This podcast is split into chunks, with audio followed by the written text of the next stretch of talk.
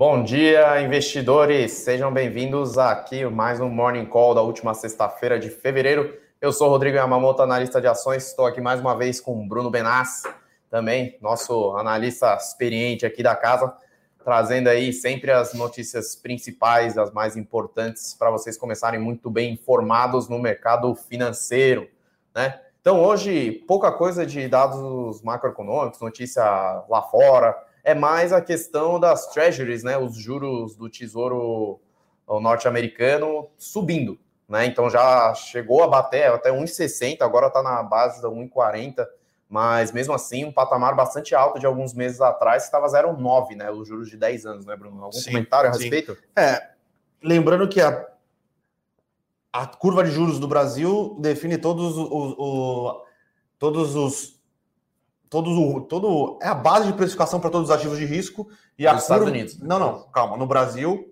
ah, tá, sim, sim, entendi. E aí a dos Estados Unidos serve de base para todos os ativos de risco do mundo. Então, ah, tá, sim, sim.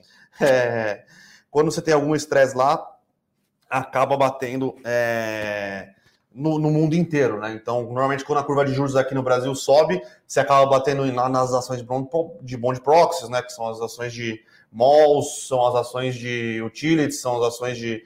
E quando acontece nos Estados Unidos, acaba batendo no mercado como um todo. Lembrando que esse movimento tem um, tem um quesito de medo de aceleração da inflação, ou medo de como o Jerome Powell e o Fed vão lidar com essa aceleração da inflação e tem um movimento técnico também, né? Normalmente, quando acontece essas subidas, tudo bem que não foi tão rápido e não, não é em valores tão grandes como aqui no Brasil, porque normalmente quando a curva de juros estressa no Brasil, ela sobe bem mais do que está subindo nos Estados Unidos. Só que como lá é um mercado bem mais líquido, é um mercado que os players operam bem mais alavancados do que aqui, é, qualquer correçãozinha um pouquinho mais forte pode desencadear é, algo técnico.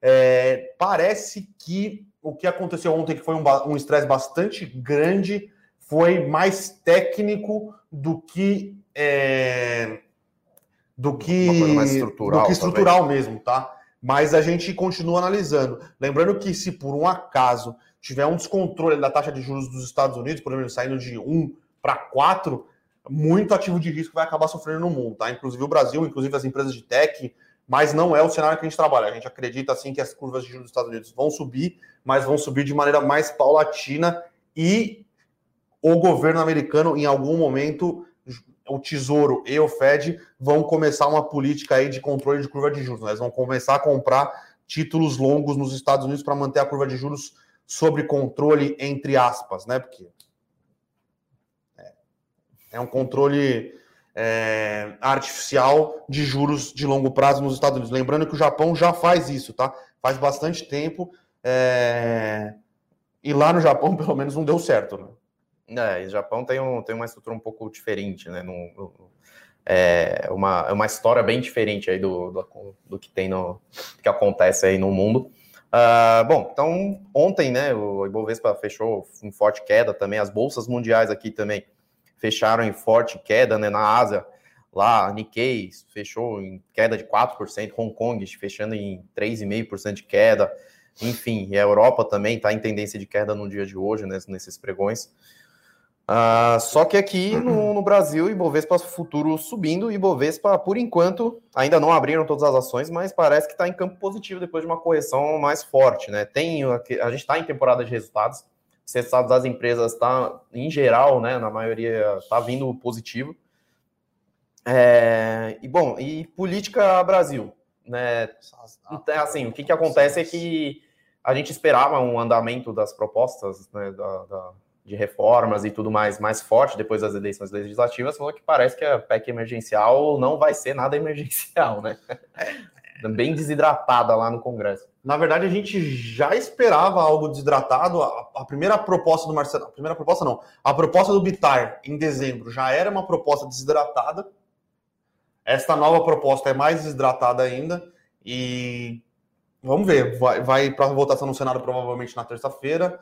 Vamos ver se vai fatiar ou não. O Lira disse que não vai fatiar, é, mas vamos, vamos ver o que vai acontecer, tá? Se, se fatiar, aí realmente é, é, um, é uma sinalização bem ruim do, do Congresso, né? Porque aí realmente é auxílio de novo. Lembrando que o Bolsonaro, na live de ontem, disse que vão ser quatro parcelas de 250 reais, ele não disse o tamanho é, da, da, população atendida, mas a gente já tem mais ou menos uma ideia aí do, do, fiscal. Lembrando que muito provavelmente o fiscal não vai ser esse, esse novo auxílio emergencial não vai ser por corte de gastos, vai ser mais uma despesa extraordinária, né? Um crédito extraordinário.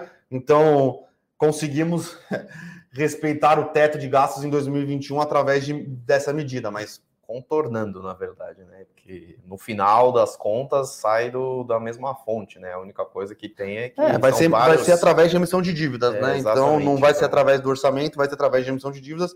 E é isso. A gente poderia ter aproveitado é, este momento para focar mais em reformas estruturais. É isso aí. Então, o Fiscal Brasil não está agradável, vacinação também parece que está um pouco travada aí no Brasil, que também pode prolongar né, um pouco a, a esse, essa retomada econômica em geral, né, principalmente na área de serviços. Mas, vida que segue, vamos lá falar. Hoje tem bastante resultado, né? Falando de. É, ultimamente de empresas, a gente não tem, mas... não tem conseguido acompanhar muito o cenário macro, porque realmente muitos resultados saindo nos últimos dias aí. É, não, está tendo muita novidade também no setor macro que movimente, além das, do que a gente já vem comentando, né? Que é ritmo de vacinação, estímulos fiscal nos Estados Unidos, enfim, taxa de juros, inflação fiscal aqui no Brasil. Então não está tendo tantas novidades assim, mas a notícia corporativa vem fervendo aqui, bastante resultados saindo. Então hoje, de maneira mais específica, a gente não ia com isso. Falamos, a gente falou de localiza, Minerva, Vale e Salesforce, Salesforce lá, no, é lá nos Estados Unidos. Né? A gente falou quatro. Lembrando, não deixe quem ainda não assinou, assina lá, nosso e eu com isso é gratuito todos os dias lá no nosso site da Levante, a análise mais completa aí todas as manhãs. Então, comentando, começando por localiza, né? Então, ele soltou o resultado ontem à noite. É, o resultado parece que veio bastante positivo né, com receitas de aluguel crescendo, principalmente com reajuste de preço e também com maior demanda de aluguel de carros. Por outro lado, os seminovos não foram tão bem, né? Ninguém está tá comprando tanto carro assim. E também a própria estratégia da Localiza de retrair um pouco as vendas de seminovos para ter maior disponibilidade de automóveis, de veículos para aluguel. Né? Então, esse aluguel de carros veio com um ritmo mais forte por conta, de certa forma, pelos preços de, de de transporte e viagens também serem mais curtas, né, pessoal preferindo se quando vai viajar em trajetórias mais curtas e também evitando um pouco o transporte público, enfim, favorece, né, o aluguel de carros, o transporte individual. E os preços também aumentaram um pouco. Então, localiza, é, de certa forma, vendo com uma rentabilidade positiva, né? Tem mais algum comentário para fazer em relação ao Localiza? É, a Localiza foi a última das, das grandes das locadoras, locadoras aí, né? Movida veio com um resultado forte, Unidas veio com um resultado forte e Localiza veio com um resultado forte, né? É, pessoal, eu não, eu não viajei no final do ano, mas o pessoal que viajou no final do ano e tentou alugar carro falou que era impossível, né? Não, não existia carro para alugar. É, as, as, as, as locadoras conseguiram forte, né? ganhar dinheiro ganhar dinheiro mesmo fazendo a, a, a, parte de revenda de veículos, né? Lembrando a parte de seminovos, lembrando que normalmente é uma, é uma despesa um pouco é, é, pressionada dessas empresas. Sim. Elas usam a venda de veículos para conseguir gerar caixa, para conseguir comprar mais carros novos. Só que não tem carros novos para comprar. Então, algumas é, locadoras de veículos seguraram os carros é, para conseguir é, atender a, a demanda mais alta pela locação e os carros que elas venderam, elas venderam com preços mais altos, o que gerou um EBITDA melhor. Mas esta parte de seminovos, particularmente, que foi um, um deu um up aí no resultado da, da, das locadoras de veículos, a gente não sabe como vai ser daqui para frente, né? É, é, algo que a gente considera que é meio fora do padrão de como, de como funciona o, o resultado, né? Mas a gente gostou do resultado das três, tá? Sim, sim. Lembrando que local, localiza e é, a Unidas, né? Que é a Elican 3, antiga Locamérica, estão no processo de fusão que está no CAD. Então, isso ainda é, é, um, é mais um dos triggers que pode é, destravar valor nessas duas empresas. Então, localiza subindo aqui quase 2%, acabou de sair de leilão, 1,70 de alta, né? Depois ela chegou a bater 66, 67, agora está no patamar um pouco abaixo dos 61 reais por ação. Uh, mas o resultado veio positivo, enfim, é, esse ciclo aí de, de aluguel, seminovos e tudo mais, ainda segue bastante. É, lembrando forte. que elas são, elas são empresas bastante intensivas em capital, né? Sim. Então, quanto menor tiver a taxa de juros no Brasil e quanto menor for o custo de financiamento delas, melhor, porque ela consegue alavancar, fazer alavancagem operacional e não ter um custo de capital tão alto com isso. Então, é bastante positivo isso, tá? E vamos falar agora então de Minerva, né? Minerva, que bastante, pessoal já comentando bastante. Fala de Minerva, pessoal, como é que foi? Bom, a gente já esperava um dividendo bastante alto da, da Minerva, então já começando por aí. É, ela anunciou dividendo extraordinário de 72, 73, 73 centavos por ação, uh, somado aos já dividendos pagos já em 2020. É, tem um, foi acho que em torno de 1,03 por ação. 1,03 por ação. Isso pegando o preço médio das ações de Minerva em 2020, isso dá um dividend yield de 10 a 11%, tá? Então, um dos maiores do mercado, é, vindo com depois da, da, que ela conseguiu né, desalavancar abaixo dos 2,5%, aí mudou essa política de distribuição de dividendos. Então, isso representa 78% do lucro líquido obtido no, durante o ano de 2020. Sim, foi um resultado muito forte. Falando especificamente do resultado do quarto TRI, veio com um custo ligeiramente pressionado, só que ela ainda conseguiu manter uma margem de margem EBITDA de dois dígitos, né, 10,4%, se eu não me engano, sendo um pouco mais preciso. Veio um resultado bastante positivo em termos de receita, uma parte por conta de, da, da própria alta né, dos preços do, da carne, e pelo outro lado, ainda favorecido pelo câmbio desvalorizado né, no, no real, então exportando muito para a Ásia, exportando muito para fora. Só que teve um destaque aí positivo em termos de volume e preço para o mercado doméstico, tá? Então, de certa forma, surpreendente nesse, nesse lado. Em volume não, o volume foi um pouco mais baixo, só que os preços, os preços para o mercado eram muito, muito altos, altos, sobretudo no, no, no segmento de é, tem a carne natura e tem o subprodutos, subprodutos, tá? Que é couro, mocotó, osso, que é tudo que sobra e eles dão um jeito de vender, mas então tem tem uma tem um, um, uma uma margem agregada, né, em, em, cima disso aí. Mas o resultado veio positivo sim, só que tem, um, tem uma visão de perspectiva aí para frente que ainda tem que ser observado, né? Que é a questão dos custos da, da própria carne, né? A Minerva não tem tanto processado, não tem tanto, tanto produto de valor agregado, e também, é, apesar de fazer bastante exportação, o mercado interno, né? O, o, mercado doméstico ainda tem uma representatividade forte, que é onde tem a, a, a certa pressão de custos, né? Mas, de qualquer maneira, ela está desalavancada, está gerando caixa, já é o 12 trimestre consecutivo de geração de caixa positivo. Uhum. Então, vem numa toada interessante. É, a empresa ela passou por uma reestruturação gigantesca, o setor inteiro de proteína, né? Desalavancando, gerando caixa, pagando dividendos, né? Quem diria que o setor de proteína animal no Brasil ia pagar dividendos? É, e a gente gostou bastante do resultado, é, mas a gente começa a sentir uma questão de pressão de de, de custos, né? Nada mais é do que o gado que ela compra cada vez mais alto.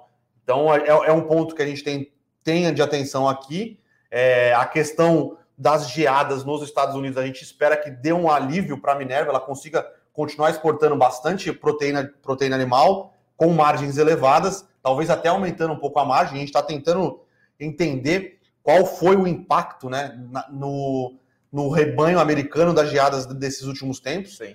É, e é, se o impacto for bastante relevante, realmente vai ser positivo, muito positivo para a Minerva, porque 100% da produção da Minerva, ou quase 100% da produção da, da Minerva, é, é na América Latina, Latina né? É, então ela tem a Atena Foods, né? Só, só para contextualizar um pouco mais, tem a Atena Foods, que é uma divisão dela de América Latina, e tem a Minerva Brasil. Né?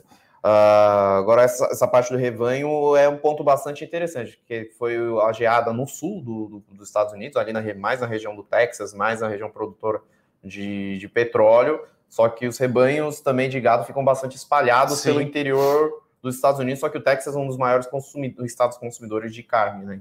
E também deve ter uma produção interessante por lá. Mas estamos de olho, estamos observando aí como é que vai Mas ser essa dinâmica de exportação. Resultado positivo, pagamentos de dividendos, com certeza absoluta destravou o valor, tá? Minerva aqui subindo 6,40. Então, estava meio abandonada, que a gente concorda. O setor de proteínas animais estava meio largado na bolsa. Sim. Mas o mercado gostou bastante, sim, do, do, do resultado de Minerva. Tanto é que a ação hoje aqui, muito provavelmente, eu vou até entrar aqui para ver qual que é a maior alta do índice Ibovespa. Eu duvido que tenha alguém subindo mais que Minerva. não tem ninguém subindo nem perto de Minerva. A segunda alta é Via Varejo, que está subindo 2. Minerva está subindo 6. Então, o mercado gostou, foi um bom resultado, um bom pagamento de dividendos. Ah, a Minerva continua com. Ela, ela fez um programa de recompra de, de ações no final do ano passado, ela recomprou bastante, eu não lembro ao certo quanto foi essa recompra, mas é, é foi uma recompra. É, ela recomprou uma quantidade considerável de ação. Mas... lembrando que buybacks, né, que são essas recompras de ação por empresas, realmente mostram que a empresa acha que a empresa está barata. É, normalmente isso tem mais efeito nos Estados Unidos do que aqui, do que aqui no Brasil propriamente, mas é outro ponto aí que mostra que é, o Eduardo Guimarães aqui está me escutando, ele me trouxe uma colinha aqui. 3,3% das ações em circulações foram recompradas pela tesouraria da, da Minerva, o que é positivo, né? Mostra que a própria empresa acha que as ações estão baratas, então eles vão recomprando e colocando no caixa. É isso aí. Agora vamos, Agora vamos para uma pequena aula sobre o resultado de Vale com o nosso analista aqui, Rodrigo, por favor. Vamos lá, falando de Vale. Vale, como esperado, veio muito forte o resultado. Né? O, vamos falar de EBITDA recorrente, né? que veio quase 22 bilhões de dólares no ano. Só no quarto trimestre veio 9 bilhões de dólares, tá? Então, quase metade aí, quase metade não, vai, 40% do, do resultado inteiro aí do ano, 40 e poucos por cento fazendo a conta aqui. Ah, o ponto negativo foi que esse EBITDA foi afetado pela, pela despesa extraordinária aí, que já foi colocado no balanço já nesse quarto TRI em relação ao acordo de Brumadinho, tá? Então teve um acordo adicional em torno de 20 bilhões de reais, 20, 20 bilhões de reais não, é, 37 bilhões de reais. Então tem um, teve um, um, uma provisão adicional aí pela Vale de em torno de 20 bilhões de reais. Então, o efeito total no ano ficou em torno de 5 bilhões de dólares, 5,2 bilhões de dólares, que já está lá contabilmente no, no balanço fechado de 2020. Então, para 2021, já começa com um balanço contábil já limpo em relação a esses efeitos de Brumadinho. Mas, de qualquer maneira, é, o, a Vale conseguiu manter o custo caixa estável, ou seja, em, em patamares bem baixos, ela cons é, conseguiu praticar um, um, preço médio aí realizado acima de 130 dólares, em 133, se eu não me engano, de minério de ferro, isso a, em comparação a 118 do terceiro TRI. Ela gerou 5 bilhões de dólares em caixa livre, tá? Mesmo com todas as despesas, tendo aí desembolso de caixa em relação a Brumadinho. É, enfim, o resultado foi muito bom, acima das expectativas, e ela anunciou dividendos extraordinários de. Uh, agora não. Peraí, deixa Quatro, eu fazer uma colinha seis, aqui é? do, do valor que me deu um branco. Uh, dividendos extraordinários de 4,26 reais por ação, tá? Uh, isso somado com 2,4 reais por ação que ela já tinha pago aí em 2020 relativo ao desempenho do primeiro semestre. Isso dá 6,4, 6,5 reais por ação. Isso colocando o preço médio aí das ações da Vale no ano de 2020 dá em torno de 8% de dividend yield, tá? Então, o mercado esperava acima de 10%, né? O pessoal estava super otimista, mas esse efeito de Brumadinho que já foi colocado agora, com certeza fez um. deve ter feito um, um, um efeito um pouco menor aí na distribuição de caixa, enfim, tudo mais, mas de qualquer maneira, Hoje a Vale já está com caixa líquido, ou seja, ela está com posição de caixa acima do endividamento total bruto dela, né? Claro que tem um endividamento expandido aí, que é questão do passivo que tem em relação ao desembolso de caixa, que vai ter que ter dos efeitos de Brumadinho ao longo do tempo, só que isso já está todo provisionado. Agora, falando do desempenho operacional em si, minério de ferro muito bom, bombando os preços. Inclusive, acho que o Amauri já fez um, mini resuminho aqui para a gente Amauri, nos comentários. Muito, muito obrigado. Bom, Show de bola. É, e é isso mesmo. É, minério lá no, lá no alto, dólar valorizado, o que não afeta contabilmente tanto no, no balanço da Vale, porque ela reporta em dólares, só que afeta na conversão de caixa para poder distribuir como dividendos, né? Para poder colocar realmente de, no, no, bolso. Então, isso também tem um efeito positivo. Minério de ferro, os preços estão lá no, lá no teto. Esse primeiro trimestre aí já janeiro e fevereiro já está com preço médio acima de 160 dólares por tonelada. Então, China continua comendo minério de ferro por lá, produzindo aço.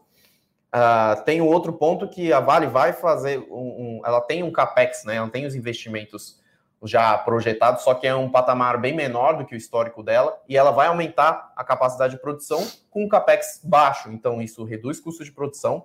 Isso, com a demanda forte que está tendo de minério de ferro, é positivo para ela, vai ter mais embarques, mais volumes de produção, mais volume de vendas. E tem um segmento de metais básicos também, que o pessoal só fala de minério de ferro de vale, mas os metais básicos, que é níquel e cobre, está sendo muito utilizado no mundo inteiro, né, para fabricação de carros elétricos, para uso em tecnologias, que está sendo muito demandado. Isso também, o níquel e cobre também estão com os preços lá no alto, estão subindo bem, e a Vale está com uma produtividade interessante nesses dois metais básicos, que é em torno de 10 a 15% do resultado total, que também veio com um crescimento de EBITDA bastante significativo. Tem, teve um lado levemente negativo aí, né, que o carvão e os outros metais básicos continuam dando EBITDA, resultado de EBITDA negativo, só que assim, é bem, bem, bem pequeno, e, a, bem pequeno. e a Vale pretende se desfazer, né? Desfazer Chutar esses ativos que são os, os detratores de EBITDA. Né? Exatamente. Né?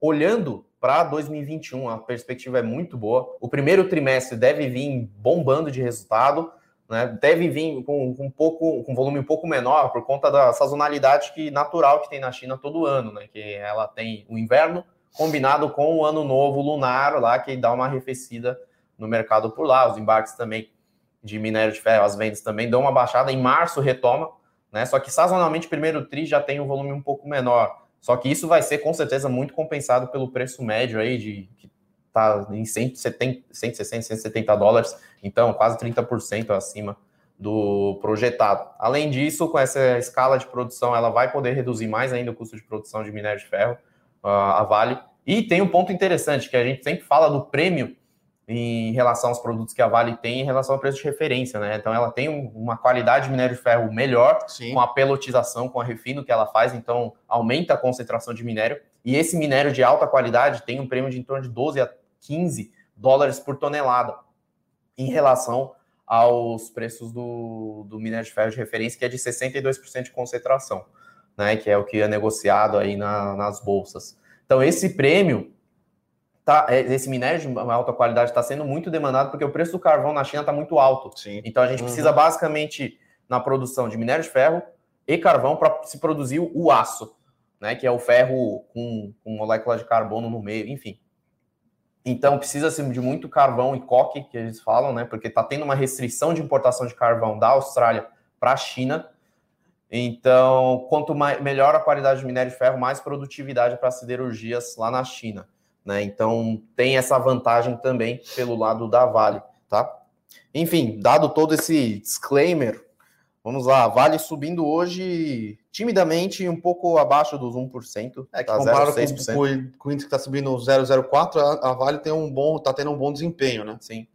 Uh, e se espera um dividend yield de dois dígitos para o ano que vem, tá? Para 2021 da Vale, já começando provavelmente nesse primeiro semestre aí. Qual foi o fluxo de caixa para pro, pro, pro equity da Vale nesse, nesse ah, teve no quarto é, então, A gente chama de, de fluxo, é, é, free cash flow yield, né? Que a gente chama aqui que é a quantidade de geração de caixa pelo, pelo valor de mercado dela, que foi de acima de 20% aí no, em 2020. Isso quer dizer que ela gerou 20% de caixa em relação ao valor de mercado médio em 2020 dela. Então, é uma quantidade colossal de dinheiro aí que a Vale está conseguindo gerar. Tá? E a toada continua. Então, para quem queria ouvir aí de Vale, está aí depois podemos responder mais perguntas. E falando de resultado internacional, temos a Salesforce, né? Sim, lembrando que Salesforce é uma recomendação aberta da nossa carteira global. Estou é, discutindo com o Fernandão aqui. É, vai sair no relatório é, para os clientes dele segunda-feira um comentário é, completo sobre, mas também disponibiliza, disponibilizaremos alguma coisa é, para vocês aí que entraram nessa posição e é uma posição da carteira aberta da Levante, tá? Falando um pouco do resultado, tem mais. Não é muito nossa praia comentar sobre empresas de tecnologia nos Estados Unidos, mas. A gente fala, a gente dá uma pincelada aqui, tem mais detalhes aí lá no, no e eu, com, eu isso. com isso, tá? Só para lembrar. Mas o resultado parece que foi bom, melhoras de margem aqui. É, então, crescimento de 24% no ano fiscal fechado, lá é um pouco deslocado o ano fiscal aí da Salesforce, só que teve um, um crescimento de 24% no EBITDA foi na receita, foi na receita líquida, tá? No ano fechado. E o resultado operacional cresceu aí 30, 36%, é isso mesmo? É, acho que cresceu sim, 36% sim, sim. com uma margem de 17,5% no período, com um aumento de 2,2 pontos percentuais. Então, Salesforce crescendo aí muito forte, apesar de que as ações de tech em geral estão sofrendo no, um pouco mais no, no mercado, né, Bruno?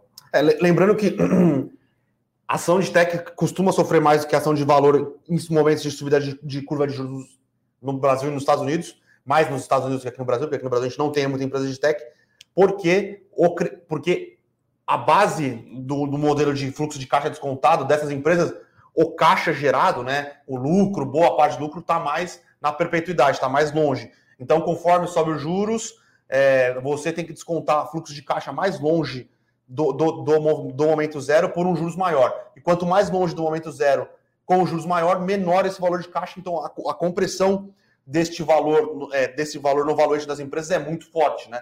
É, e sem contar que é um movimento de que muitas empresas de tech estão um pouco esticadas nos Estados Unidos, e quando vem um movimento de correção, né, de rotation, é, é meio que um pouco mais vende forte, tudo, né? né? Então não tem muito. Mas a gente continua gostando bastante da empresa, continua, continuamos achando é, que tem tudo, que, que é, um, é, um, é um setor de tendências globais e que o Salesforce é, é um dos principais players aí para conseguir atender é, é, esse setor no mundo, né? É isso aí, é o líder absoluto de mercado em software de CRM.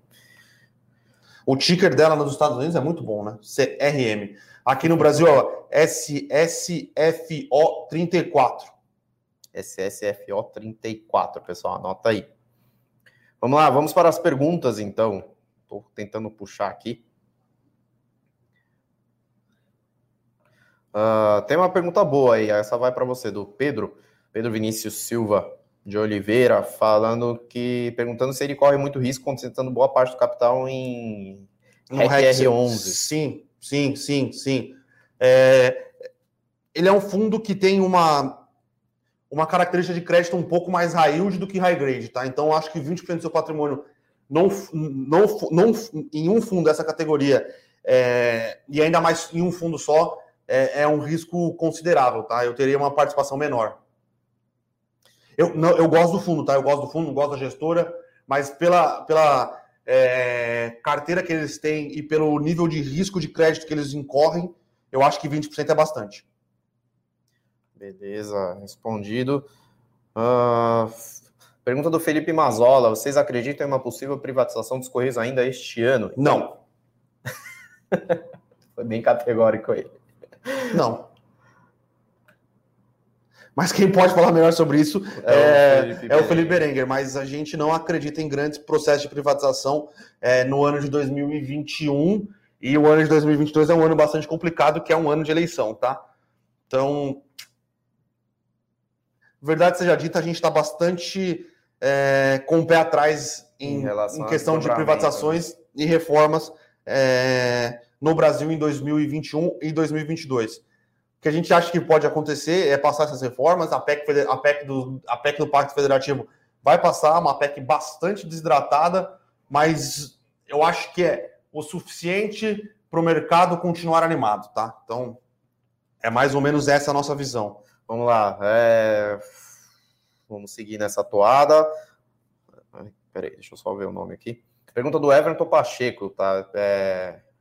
Apesar de bons resultados, Minerva não melhora. Por quê? Então, tem um, tem um certa, certo balanço aí que o mercado ainda segue cético com, com o spread de carne, né? Que a gente fala, que é o, o diferença entre o preço de venda e o preço de custo dentro do, do, das empresas de proteína. A gente acha que Minerva está descontado, só que o mercado enxerga muito para frente é, é ainda desconfiado de que esse spread vai ainda fechar muito, né? O que já, de certa forma, está acontecendo, os custos estão começando a ser pressionados, a Minerva está com, se você olhar, o, a margem bruta dela está um pouquinho menor do que o terceiro trimestre, do que foi ao longo de 2020, que foi um ano espetacular para o setor de proteínas, inclusive.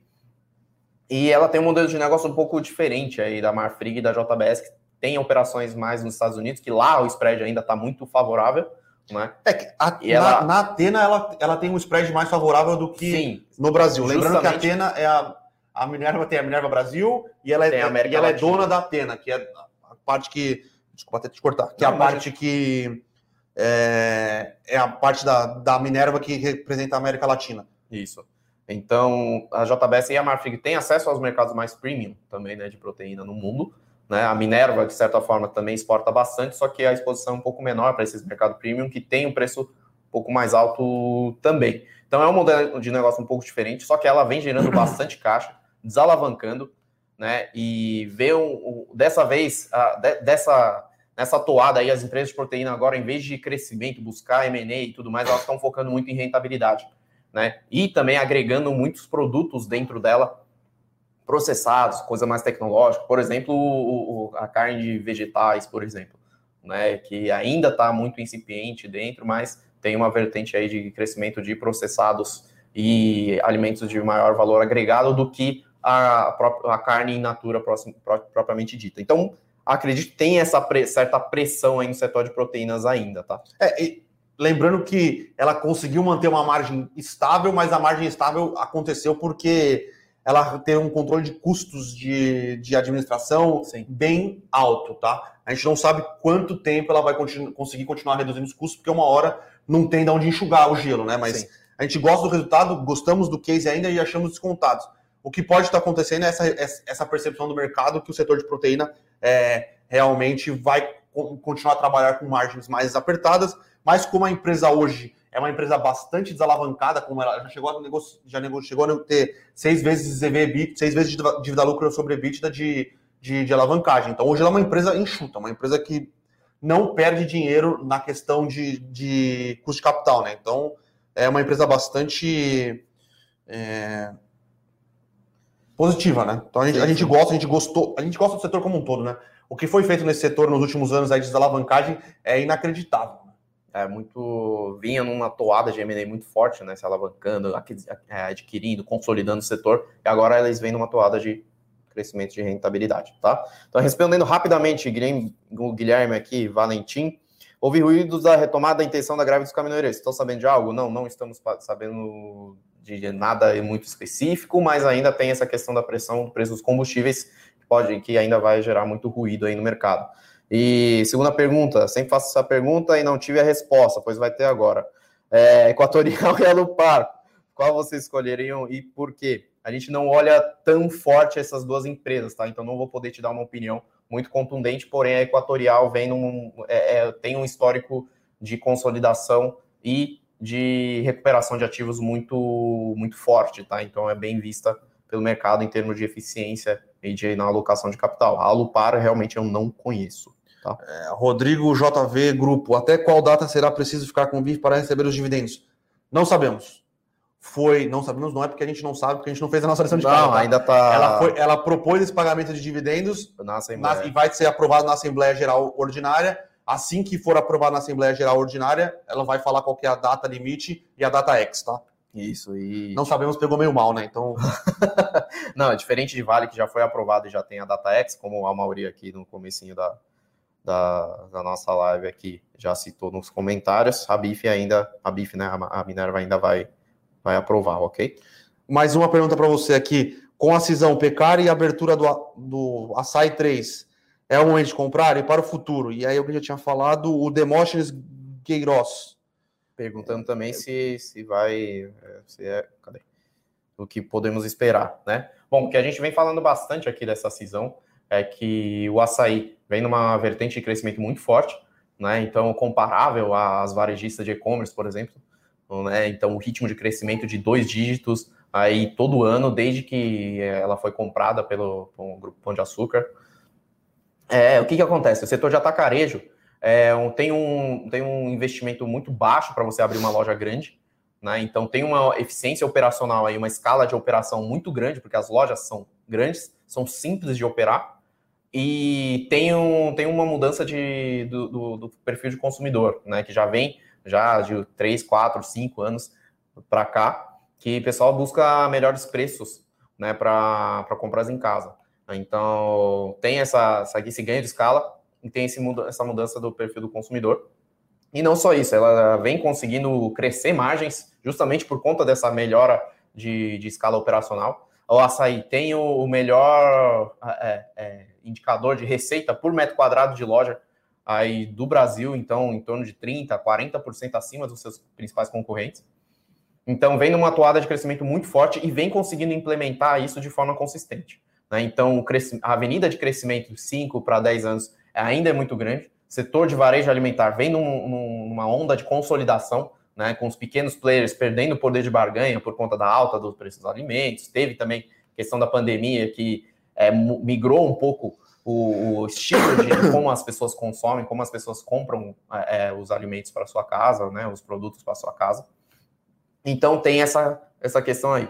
Por outro lado, o, o GPA, tirando o açaí, que é o multimercado, o multivarejo, é o pão de açúcar, pão de açúcar o extra, o extra é, e recentemente ela fez a, a incorporação do Grupo Êxito, que é essa mesma operação de multivarejo, só que na América Latina. E ela é líder na Colômbia e no Uruguai, que está crescendo muito e tem margens melhores. Então, ela fez essa incorporação para o lado do GPA e essa cisão, pelas nossas contas, fazendo conta simples, tá? O açaí hoje praticamente vale 90, 95% do, do valor de mercado do pão de açúcar inteiro, incluindo o açaí embaixo dela, né? Que está sendo negociado no mercado. Então, está com um múltiplo muito descontado. Então, a partir do momento que o açaí fizer a cisão, essa, essa sobra aí do, do grupo Pão de Açúcar, que inclusive tem uma receita, teve uma receita líquida consolidada em 2020 de 55 bilhões de reais, é, não vale simplesmente. Hoje o valor de mercado está o quê? 24 bilhões de reais do,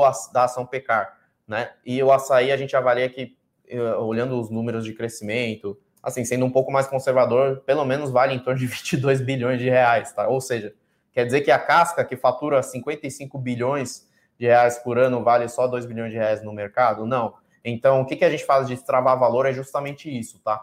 Sai-se debaixo do guarda-chuva, o mercado consegue precificar os dois ativos de maneira melhor, então tem esse destravamento de valor. E não só isso, o, o açaí vem numa vertente de crescimento muito forte, ganha de rentabilidade, e o pão de açúcar também está investindo em várias outras vertentes de melhora de rentabilidade, com marca própria, inserção de marca própria, e-commerce crescendo, é, programa de fidelidade, enfim, várias outras medidas aí de estratégia comercial que já teve efeito aí já no quarto tri de 2020. Então a gente gosta bastante do case, tá? Essa cisão tende a ser bastante positiva para o mercado. Espero ter respondido aí, tá? A pergunta de vocês. Uh, pergunta do Josmir, falando de VEG. Vocês comentaram que não temos uma empresa de tech, mas a VEG não se considera como uma empresa de tech. É, dá para ser considerado uma empresa inovadora e se for ampliar um pouco a definição de tech, pode sim, de certa forma, ser considerada, porque é, ela, ela acho... agrega bastante tecnologia para o setor de bens de capital, né? Então, todo ano ali, todo o período que ela vem crescendo, pelo menos 40%, 50% da, das receitas aí em dois, três anos, ela consegue se substituir por novas tecnologias, novos segmentos e vem crescendo nessa atuada. Né? Então, VEG é uma empresa extremamente bem tocada. Sim. Ela atua em diversos segmentos aí de que, que demanda né, bens de capital aí no Brasil inteiro, geradores, motores. É, que mais? É, é tanta coisa que eu já vi. Eles estão trabalhando agora com, com a questão de é, automação é, industrial. Automação industrial, é, inteligência artificial na parte de automação industrial. Então, a VEG é uma empresa que cresce muito é uma empresa que entrega tecnologia, mas ela é uma empresa mais industrial hoje, tá? Sim. É, a gente acha que a, a, minha fala, tá? Deixa eu até me, me redimir aqui, Josmir, é que a, os, as bolsas dos Estados Unidos têm mais empresas de tech.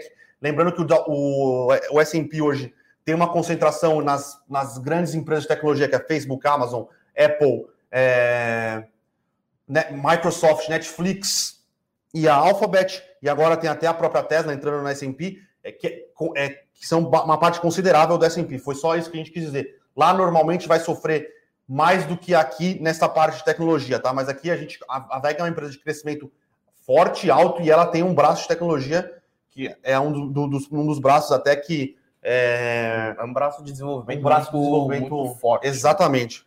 É, que, é um dos, que é um dos fatores que faz a VEG conseguir crescer a receita todo ano 30, 40%. Né? Exatamente. Né? Então... Vamos lá. Uh, cadê, cadê, cadê? Pessoal, pessoal, pessoal. O Roberto Lourenço aqui perguntou se o XPIN é um fundo imobiliário arriscado. É, Roberto, eu não considero, tá? É um fundo que tem galpões logísticos no estado de São Paulo. Ele acabou de fazer um sale leasing back, que é um contrato atípico, que a empresa vende é, uma parte do, ou uma parte ou o galpão inteiro para o fundo imobiliário em troca de um pagamento de aluguel, né? Que é um contrato atípico, multa, é, bem amarradinho, é, mas é uma parte pequena do fundo, deve ser 95, 97% do, do fundo. É no estado de São Paulo, perto aqui é Jarinu, Atibaia, Jarinu, Atibaia, Jarinu, Atibaia e Jundiaí.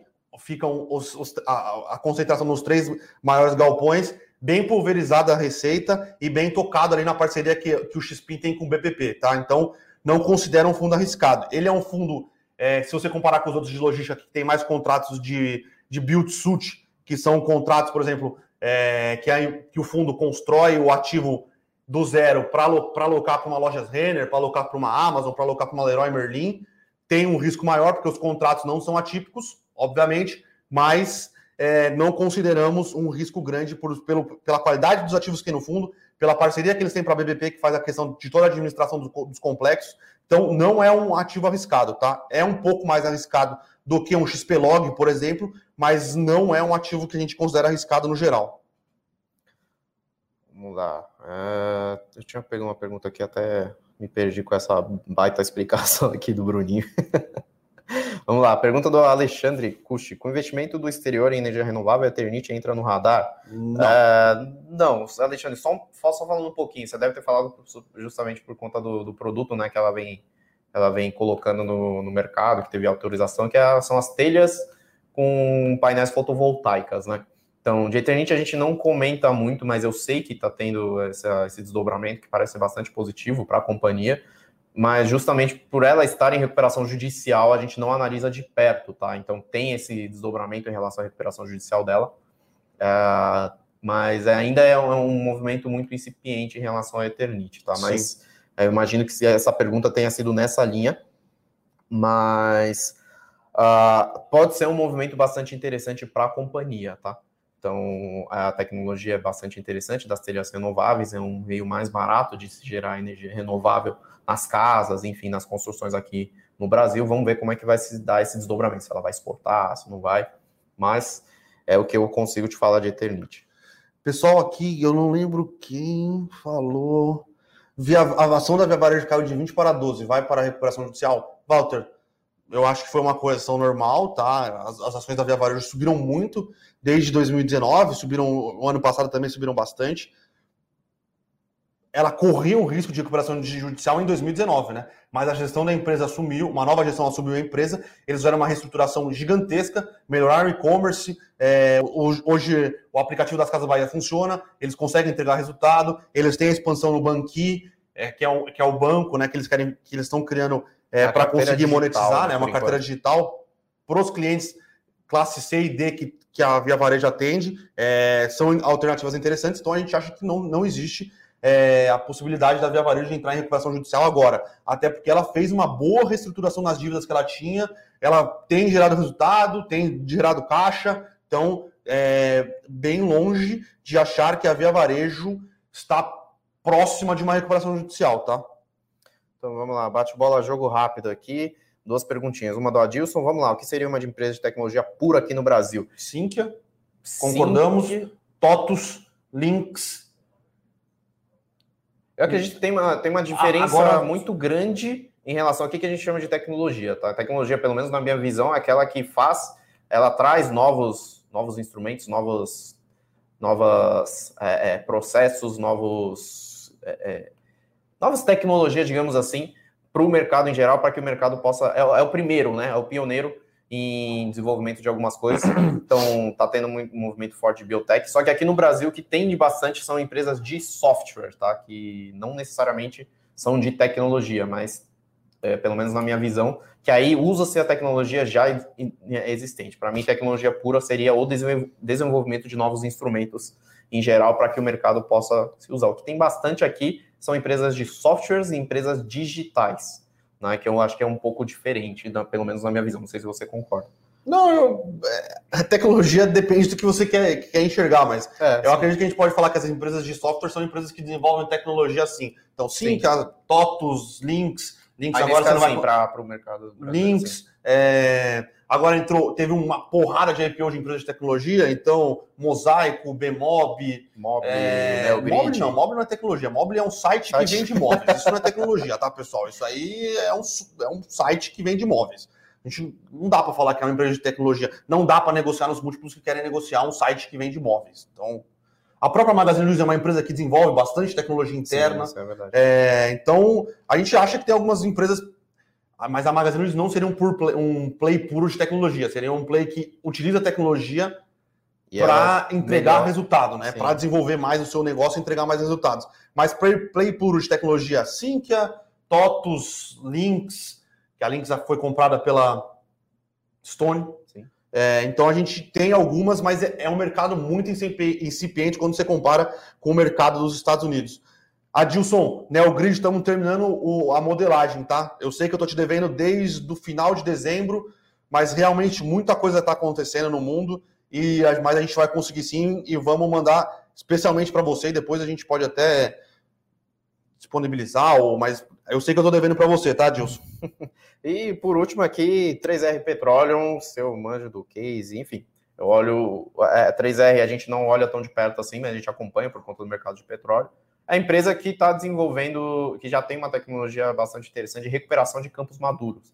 Tá? Então ela está comprando esses ativos, essa casca, digamos assim, desses ativos que o Petrobras está vendendo, e ela pega a tecnologia que ela desenvolve internamente é, e com uma equipe enxuta ela consegue extrair mais petróleo ali que é o que não vale a pena para a Petrobras fazer, pega-se esses campos terrestres, campos de águas rasas, e extrai mais o restante ali do, do petróleo, que ainda tem, né, ainda pode enxergar muito valor, dependendo da escala da empresa. Então é diferente, uma Petrobras tem 50 mil funcionários, extrair petróleo ali pequenininho dos campos terrestres de uma empresa muito mais enxuta, que aí o volume que ela consegue extrair com uma rentabilidade boa é significativo. Então parece ser um case bastante interessante. Ela continua comprando os campos terrestres aí sendo desinvestidos pela Petrobras e aos poucos está melhorando a rentabilidade, tá? Então é isso que eu consigo falar de 3R Petróleo e claramente ela se, se beneficia com os preços de petróleo internacional. Afinal, ela vende